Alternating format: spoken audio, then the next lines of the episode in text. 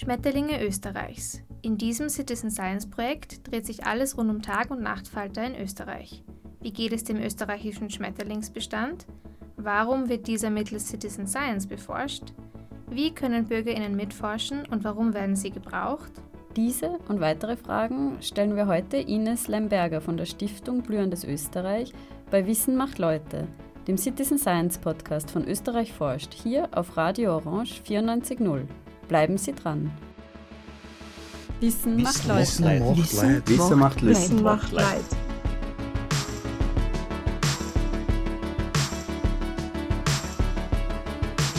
Hallo und herzlich willkommen bei Wissen macht Leute, dem Citizen Science Podcast von Österreich forscht, hier auf Radio Orange 94.0. Österreich forscht ist die österreichische Citizen Science Plattform, die von der Universität für Bodenkultur Wien koordiniert wird. Zu Beginn möchten wir kurz für alle neuen Hörerinnen wiederholen, was man eigentlich unter Citizen Science versteht. Citizen Science beschreibt die aktive Beteiligung von Bürgerinnen in wissenschaftlichen Forschungsprozessen. Dies wird in unterschiedlichsten Forschungsprojekten aus einer Vielfalt an Fachrichtungen umgesetzt, zum Beispiel in der Geschichtsforschung oder in der Ökologie. Für nähere Informationen zu Citizen Science im Allgemeinen können Sie gerne unsere erste Sendung nachhören, in der wir das Thema auf der Metaebene betrachtet haben. In der heutigen Sendung möchten Lisa Retschnick und ich, Alina Hauke, ein weiteres Citizen Science Projekt vorstellen, und zwar das Projekt Schmetterlinge Österreichs, das übrigens seit Anbeginn bei Österreich forscht gelistet ist. Darüber haben wir Anfang November mit Ines Lemberger gesprochen. Wer sie ist und warum Schmetterlinge in Österreich mittels Citizen Science beforscht werden, hören Sie jetzt. Vielen herzlichen Dank für die Einladung. Ähm, ich bin Projektleiterin für Naturschutz und Biodiversität bei Blühendes Österreich und darf im Rahmen meiner Arbeit auch das Projekt Schmetterling, äh, Schmetterlinge Österreichs mit der Schmetterlings-App betreuen. Ja, danke, dass du dir heute Zeit für uns nimmst. Kommen wir gleich zu dem Projekt Schmetterlinge Österreichs. Könntest du unseren HörerInnen das Projekt bitte vorstellen? Ja, das Projekt ist 2016 entstanden. Schmetterlinge sind nicht nur in unserem Logo vertreten, sondern sie sind auch eine wichtige Indikatorgruppe. Was bedeutet das? Schmetterlinge reagieren relativ sensibel auf Veränderungen in ihrem Lebensraum, durch Bewirtschaftung zum Beispiel, aber auch auf Klimaveränderung. Und deswegen eignen sie sich besonders gut, wenn man beobachten möchte, in welche Richtung sich ihre Bestände in Österreich entwickeln. Was sind denn dann genau die Hintergründe und Ziele eures Projektes?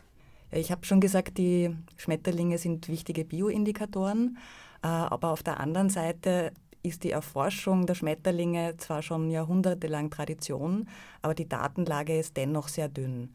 Also wenn wir alle Schmetterlingsexperten und Expertinnen Österreichs, die das äh, hauptberuflich machen, zusammenzählen, dann können wir sie vielleicht an beiden Händen abzählen. Das Fachgebiet der Schmetterlingserforschung war aber auch immer schon eines, das viele Laienforscher begeistert hat. Und die Grundidee der App ist, dass hier engagierte Bürgerinnen und Bürger mit ihren Beobachtungen einfach die Datenlage und damit auch die wissenschaftliche Bearbeitung der Schmetterlingsfauna wesentlich verbessern können. Und ähm, du hast ja jetzt auch schon die Bürgerinnen und Bürger angesprochen. Was ist konkret die Rolle der Bürgerinnen? Also was machen sie und ähm, wer kann mitmachen? Also mitmachen bei Schmetterlinge Österreichs kann jeder, der entweder ein Smartphone hat mit einer Kamerafunktion oder einen Fotoapparat und einen Schmetterling in Österreich im Freiland fotografiert. Den kann er entweder über die Desktop-Version oder aber die App äh, im System melden. Er oder sie muss nicht einmal bereits wissen, um welche Schmetterlingsart es sich handelt. Wir haben einen ganz tollen Experten, der das Ganze dann wissenschaftlich bearbeitet. Aber die anderen Userinnen des Projekts sind auch unglaublich hilfreich und helfen bei der Bestimmung. Das heißt, man lädt sein Foto hoch, gibt den Fundort und das Funddatum an und kann dazu schreiben, was man glaubt, um welche Art es sich handelt, kann das Feld aber auch freilassen. Die Community hilft dann bei der Bestimmung und wir machen regelmäßig mit äh, Hilfe unseres Experten dann auch wissenschaftliche Auswertungen der gemeldeten Daten. Und was sind dann die nächsten Schritte, nachdem ihr einmal die Daten erhoben habt? Wozu werden die genau verwendet? Also wir haben unterschiedlichste Kooperationen. Die Daten stehen im Prinzip jedem, der damit wissenschaftlich oder auch laienwissenschaftlich arbeiten will, zur Verfügung. Ähm, als Beispiele kann man da vielleicht nennen, wir arbeiten mit der Uni Innsbruck zusammen, die österreichweit ein Schmetterlingsmonitoring macht. Wir hatten eine Kooperation mit der Uni in Bern, die europaweit das Wanderverhalten des Admirals äh, beforscht hat. Unsere Daten fließen auch in rote Listen, wo Expertinnen und Experten die gefährdeten äh, Arten Österreichs auf den aktuellen Stand gesammelt äh, veröffentlichen. Und wir schauen uns natürlich auch an besondere Arten, die auf der FFH-Liste, also der Richtlinien der Flora-Fauna-Habitat-Richtlinie als gefährdet oder vom Aussterben bedroht sind. Da haben wir in Österreich auch die Aufgabe, darüber Aufzeichnungen zu führen und den Status dieser Arten auch der EU zu melden. Also auch dafür werden die Daten genutzt. Ein aktuelles Beispiel vielleicht noch, das erst dieses Jahr entstanden ist. Äh, die Wilderness Society hat sich bei uns gemeldet. Die haben ein großes Live-Projekt, also länderüberschreitend in Europa, wo es darum geht, den Apollo-Falter, der stark gefährdet ist, wieder etwas unter die Flügel zu greifen. Und wir haben Ihnen selbstverständlich gerne anonymisiert die Daten zu verifizierten Apollo-Falter-Sichtungen übermittelt. So können Sie überprüfen, ob Ihnen alle Vorkommen bekannt sind, ob es vielleicht Vorkommen gibt, die Sie noch nicht kennen, potenzielle Lebensräume und auch ähm, die, die Häufigkeit der Sichtungen natürlich vergleichen. Ja, jetzt würden wir gerne ein bisschen genauer über den Citizen Science Aspekt des Projekts sprechen. Wie ist es eigentlich dazu gekommen, dass ihr Bürgerinnen in eure Forschung mit einbezieht? Also ich habe schon gesagt, ähm, die hauptberuflich tätigen Schmetterlingsexpertinnen und Experten sind nicht so viele. Das heißt, wenn wir österreichweit ähm, Daten mit aktuellem Status sammeln wollen, dann brauchen wir die Hilfe engagierter Bürgerinnen und Bürger. Wir wollten es absichtlich einfach gestalten. Also man muss eben kein Schmetterlingsexperte sein, um da teilzunehmen. Aber mit so vielen engagierten Teilnehmerinnen haben wir nicht gerechnet. Wenn ich jetzt kurz ein paar Zahlen sagen darf. Wir haben über 23.000 Registrierungen von Userinnen, mehr als 50.000 Downloads der App. Manche User nutzen das auch nur als Lexikon. Ähm, und wir haben heute Nachmittag, ich habe extra bevor ich ins Studio gekommen bin, noch einmal äh, online nachgeschaut, die Anzahl an Meldungen hat die grandiose Zahl von 734.000 Schmetterlingen geknackt. Und das erst seit 2016, als die App äh, veröffentlicht wurde. Zu verdanken haben wir das aber auch der Öffentlichkeitsarbeit. Wir haben von Anfang an einen sehr engagierten Partner auch im Boot gehabt, Global 2000. Und die haben in ihrer Community natürlich auch die App bekannt gemacht und, und äh, viele Kontakte zu engagierten Menschen, die das Thema interessiert. Das sind ja wirklich sehr beeindruckende Zahlen. Schön zu hören, dass es so viele Schmetterlingsliebhaber und Liebhaberinnen gibt. Äh, wie im Detail, wie erlebst du die Zusammenarbeit mit den Citizen Scientists? Gibt es da auch ein paar persönliche Erlebnisse? Als ich das Projekt, als ich das Projekt übernommen habe, dachte ich, hu, so eine große Community, das kann schon jede Menge Aufwand bedeuten, so eine große Anzahl an Userinnen zu moderieren. Aber das Tolle an diesem Projekt ist, dass die Community sich selbst moderiert. Wir haben engagierte Userinnen, die mehr als 60.000 Kommentare abgegeben haben, wo sie anderen Usern helfen bei der Bestimmung, wo sie loben, wo sie willkommen heißen, wo sie bei Fragen weiterhelfen. Die Community steckt sich gegenseitig auch mit Ideen an. Also vor ein, zwei Jahren im Winter hat man so gemerkt, es sind alle traurig, dass wenig Falter zu sehen sind. Und da sind einige dann auf die Idee gekommen, sie könnten sich auf der Suche nach Schmetterlingseiern machen. Also von Arten, die den Winter im Eistadium überstehen. Und die haben dann wieder andere angesteckt. Und es ist so wirklich ein Eiersuchfieber äh, im Jänner, Februar ausgebrochen. Und das sind also auch ganz bezaubernde Strukturen und wirklich schöne Fotos. Und das ist wunderbar zu erleben. Was sich ein bisschen leider eingeschränkt hat durch die Lockdowns und dann Unsicherheiten bei Veranstaltungen, ist der persönliche Kontakt. Das möchten wir aber auf jeden Fall in den nächsten Jahren wiederbeleben. Und wir haben natürlich immer wieder auch Anfragen per E-Mail oder es meldet sich jemand telefonisch. Und ich finde das ganz berührend, wenn man dann hinter dem Usernamen noch ein bisschen mehr von den Menschen erfährt. Die unterschiedlichen Zugänge, der eine geht jeden Tag denselben Wanderweg und wie bei einer wissenschaftlichen Untersuchung fotografiert er dann jeden Falter, den er rechts und links davon sieht. Die andere Userin Da ist ein Anliegen, die Vielfalt der Schmetterlinge in ihrer Gemeinde zu dokumentieren. Wir haben aber auch, was ich dann auch erst oft im Nachhinein erfahre, ganz, ganz junge User, die mit ihren Eltern unterwegs sind, aber wo tatsächlich die Kinder die Fotos machen und sich für das Thema begeistern. Was würdest du sagen, sind die Vorteile für die Citizens, die am Projekt teilnehmen? Also du hast ja auch schon erwähnt, ein paar nutzen als Lexikon, andere haben wirklich, wie du gerade gesagt hast, ein Interesse daran, ähm, ihre Umwelt quasi zu dokumentieren. Wie würdest du, also gibt es da verschiedene Kategorien oder wie würdest du das, ähm, wie würdest du das erklären? Also uns hat das auch interessiert. Wir haben uns natürlich einiges überlegt bei der Entwicklung des Projektes, auch was unsere Ziele sind. Ähm, wir haben heuer im Juni ähm, an die Community einen Newsletter verschickt mit der Bitte, an einer Umfrage mitzumachen und waren erstens begeistert, wie viele das dann auch tatsächlich gemacht haben, aber dann auch ähm, angenehm überrascht von den Ergebnissen. Und zwar haben 89,3 Prozent gesagt, dass es ihnen sehr wichtig oder wichtig ist, etwas zu einem Forschungsprojekt beizutragen mit ihrer Teilnahme an dem Projekt. Das ist doch sehr hoch. Dann 70,6 Prozent haben die Frage, ist dein Bewusstsein für Natur, Klimaschutz und Biodiversität durch das Projekt gestiegen, mit Ja beantwortet. Das ist, finde ich, auch ein ganz wunderschönes Ergebnis von dem Projekt. Unglaubliche 95,6 Prozent haben gesagt Ja auf die Frage, hast du durch die Teilnahme am Projekt etwas zu Schmetterlingen bzw. Insekten dazugelernt? Also ich glaube, für viele war die Motivation, ich finde Schmetterlinge schön, ich kenne mich noch nicht so aus. Und da ist die, die Hürde in dem Projekt auch sehr niedrig, weil ich muss mich ja noch nicht auskennen. Ich muss nicht schon der Experte sein, um da mitzutun. Dann so ein wunderbarer Nebeneffekt ist, vielleicht auch die Frage, hat dich das Projekt in deiner Garten- oder Balkongestaltung beeinflusst? Da haben auch fast 70 Prozent mit Ja beantwortet. Also dieses Weiterlernen, sind Schmetterlinge in meinem Garten, haben andere, vielleicht andere Schmetterlingsarten, was könnte ich im Garten ändern, damit ich auch mehr unterschiedliche Schmetterlinge habe? Also ganz schön. Könntest du da vielleicht ein paar Beispiele bringen? Also was kann man denn im Garten oder am Balkon machen, damit mehr Schmetterlinge oder unterschiedliche Schmetterlinge kommen? Ja, da gibt es natürlich viele, viele gute Ideen und die meisten sind auch nicht mit großem Aufwand verbunden.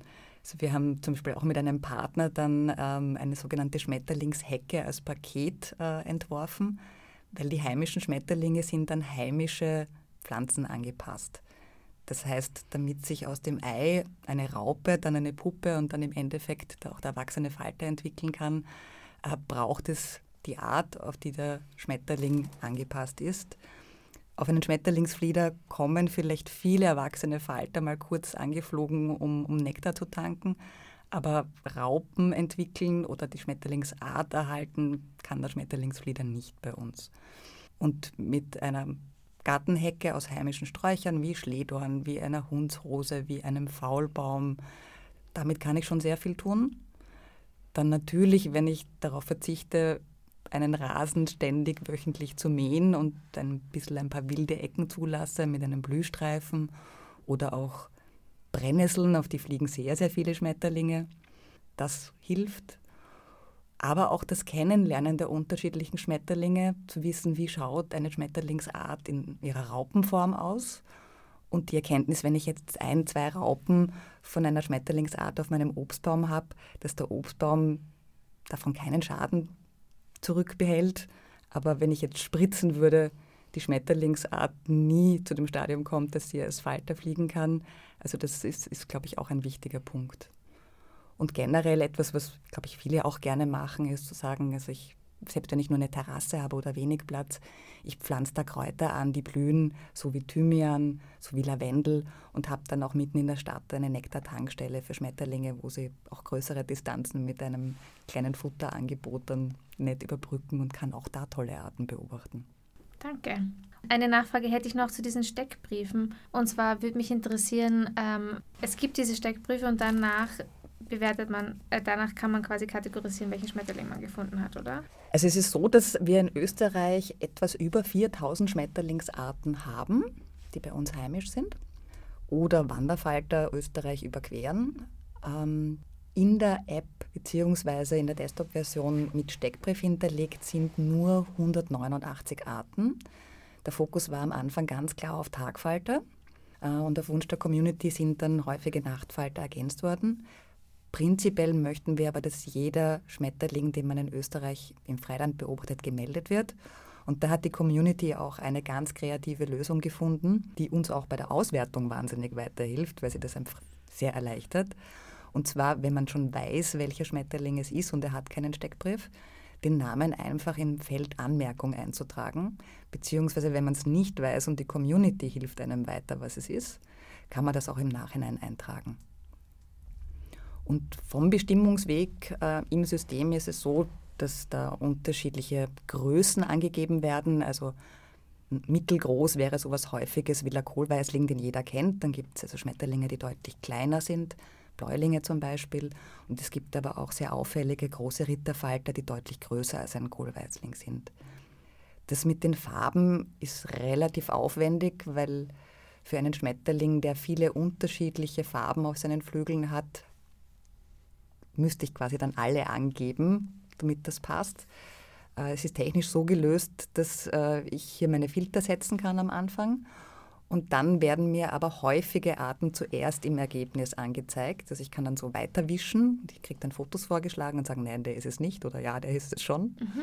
Aber ich muss es eben nicht. Also ich muss ehrlich sagen, manchmal ist es auch sehr bequem, ähm, sich von der Community helfen zu lassen. Und auf der anderen Seite, man lernt aber auch sehr viel dazu. Das habe ich mir auch gerade gedacht, das wollte ich eigentlich jetzt auch fragen. Du hast es schon beantwortet, ähm, dass wenn auch ich jetzt zum Beispiel als Schmetterlingsanfängerin äh, mir diese App runterladen würde, dass ich natürlich über die Zeit dann einerseits durch die Community, andererseits durch die Steckbriefe auch mein Wissen über Schmetterlinge erweitere. Ja, absolut. Also ich bin selber zwar Biologin, aber nicht mit dem Fachgebiet äh, der Schmetterlinge im Rahmen meiner Ausbildung befasst gewesen. Also auch ich nutze die App privat und bin immer wieder wirklich überrascht, wie schnell es geht, dass die Community mir hilft, auch wenn ich was Ausgefallenes wie einen Kleinschmetterling oder einen Nachtfalter finde. Und natürlich merkt man sich die eigenen Funde dann besonders. Genau. Ähm, du hast jetzt auch schon öfter diese Community erwähnt, also alle Teilnehmenden dieses Projektes. Wie funktioniert der Austausch mit den anderen Teilnehmenden? Gibt es da ein Forum? Funktioniert das alles über die App? Hat es vielleicht oder wird es wieder Treffen geben zwischen den Teilnehmenden?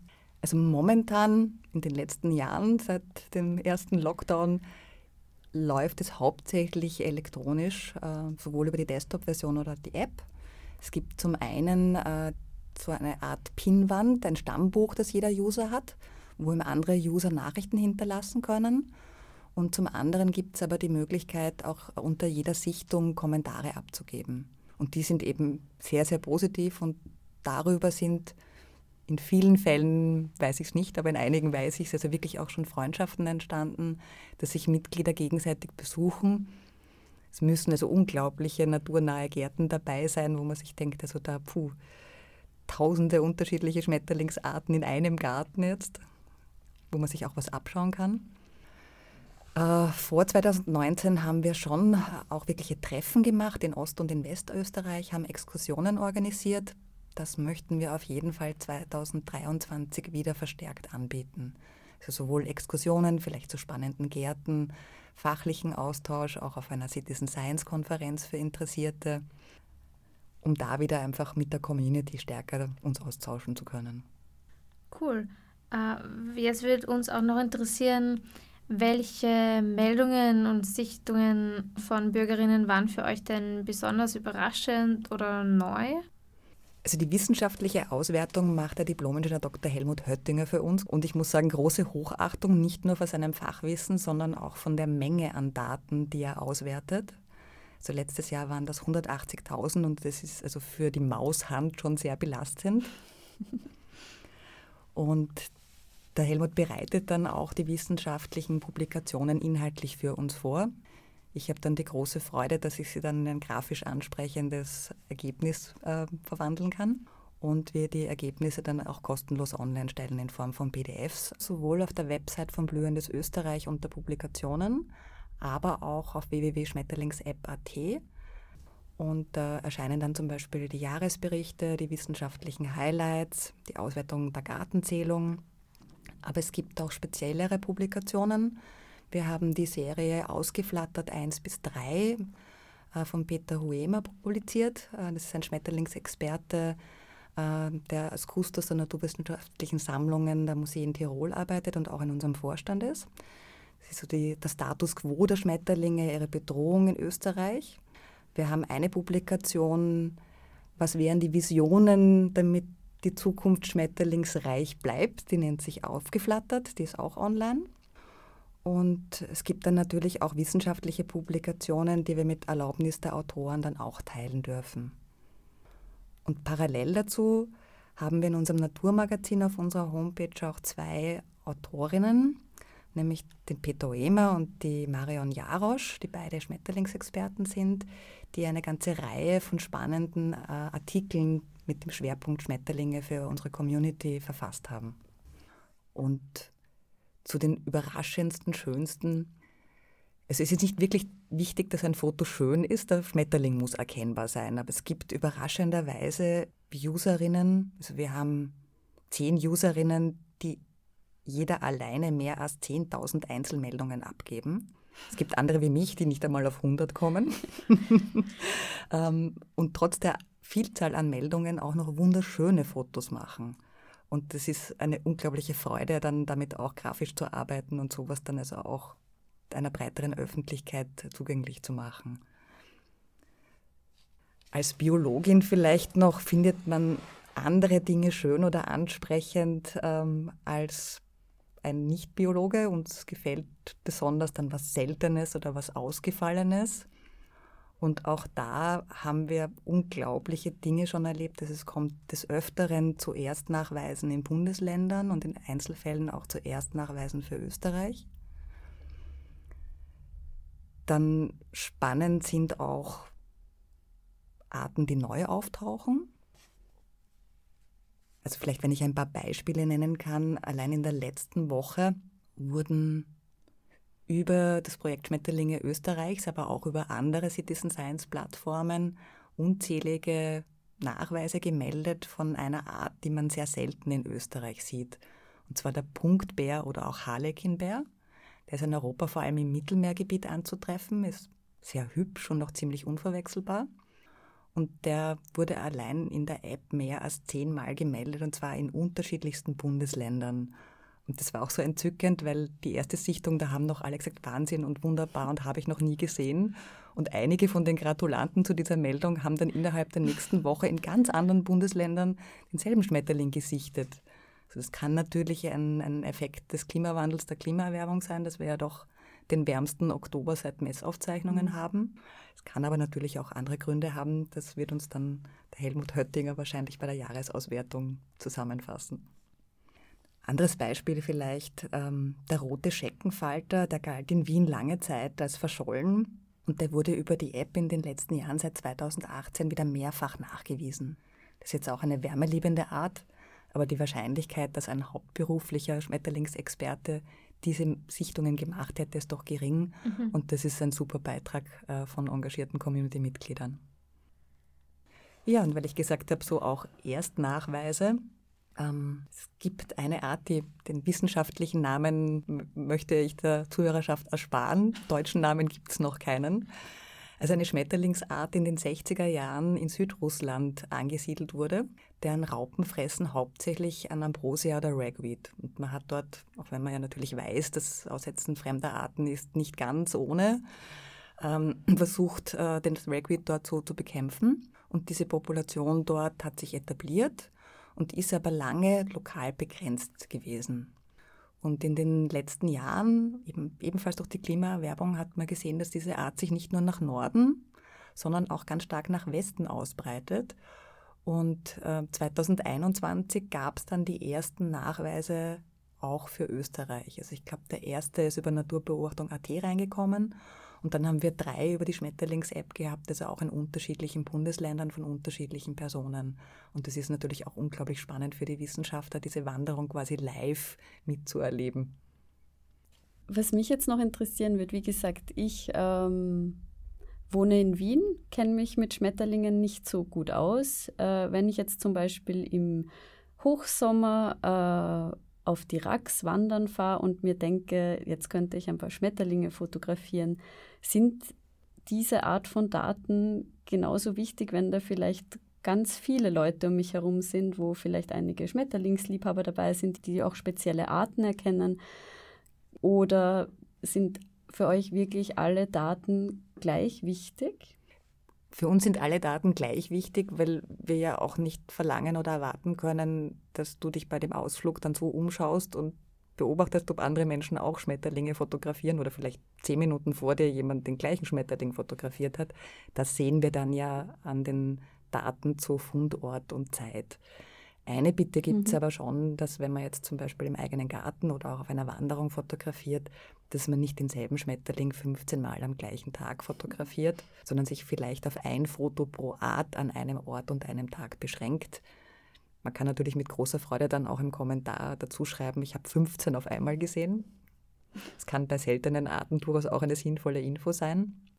Und bei manchen Arten gibt es dann noch die Ausnahme, dass es Sinn macht, die Ober- und Unterseite zu fotografieren, weil beide für die Bestimmung relevant sind.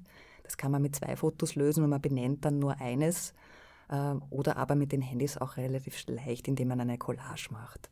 Mhm. Ja, dann werde ich vielleicht auch beginnen, demnächst Fotos zu machen. Das wird uns sehr freuen und es ist ganz egal, ob du drei Fotos im Jahr machst äh, oder ob es mehr sind oder ob du einfach nur begeistert mitschaust und dich an anderen Sichtungen erfreust und dabei was dazu lernst. Gut, ähm, dann würde ich sagen, wir kommen zu unserer letzten Frage.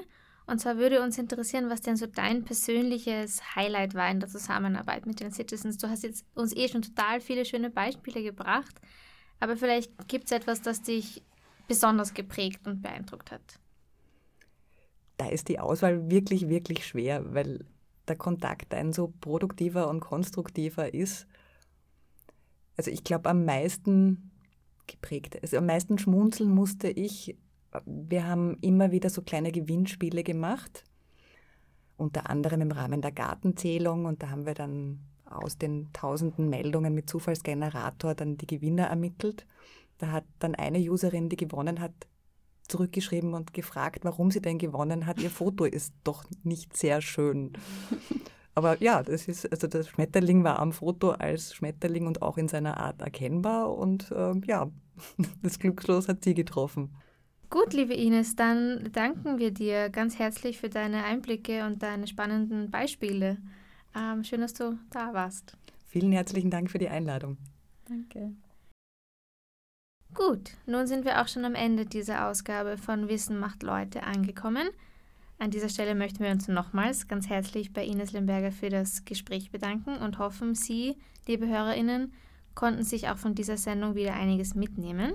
Wenn Sie nun, so wie die Lisa, auch motiviert sind, selbst nach Schmetterlingen Ausschau zu halten, finden Sie alle Informationen zur Teilnahme an Schmetterlinge Österreichs unter www.schmetterlingsapp.at.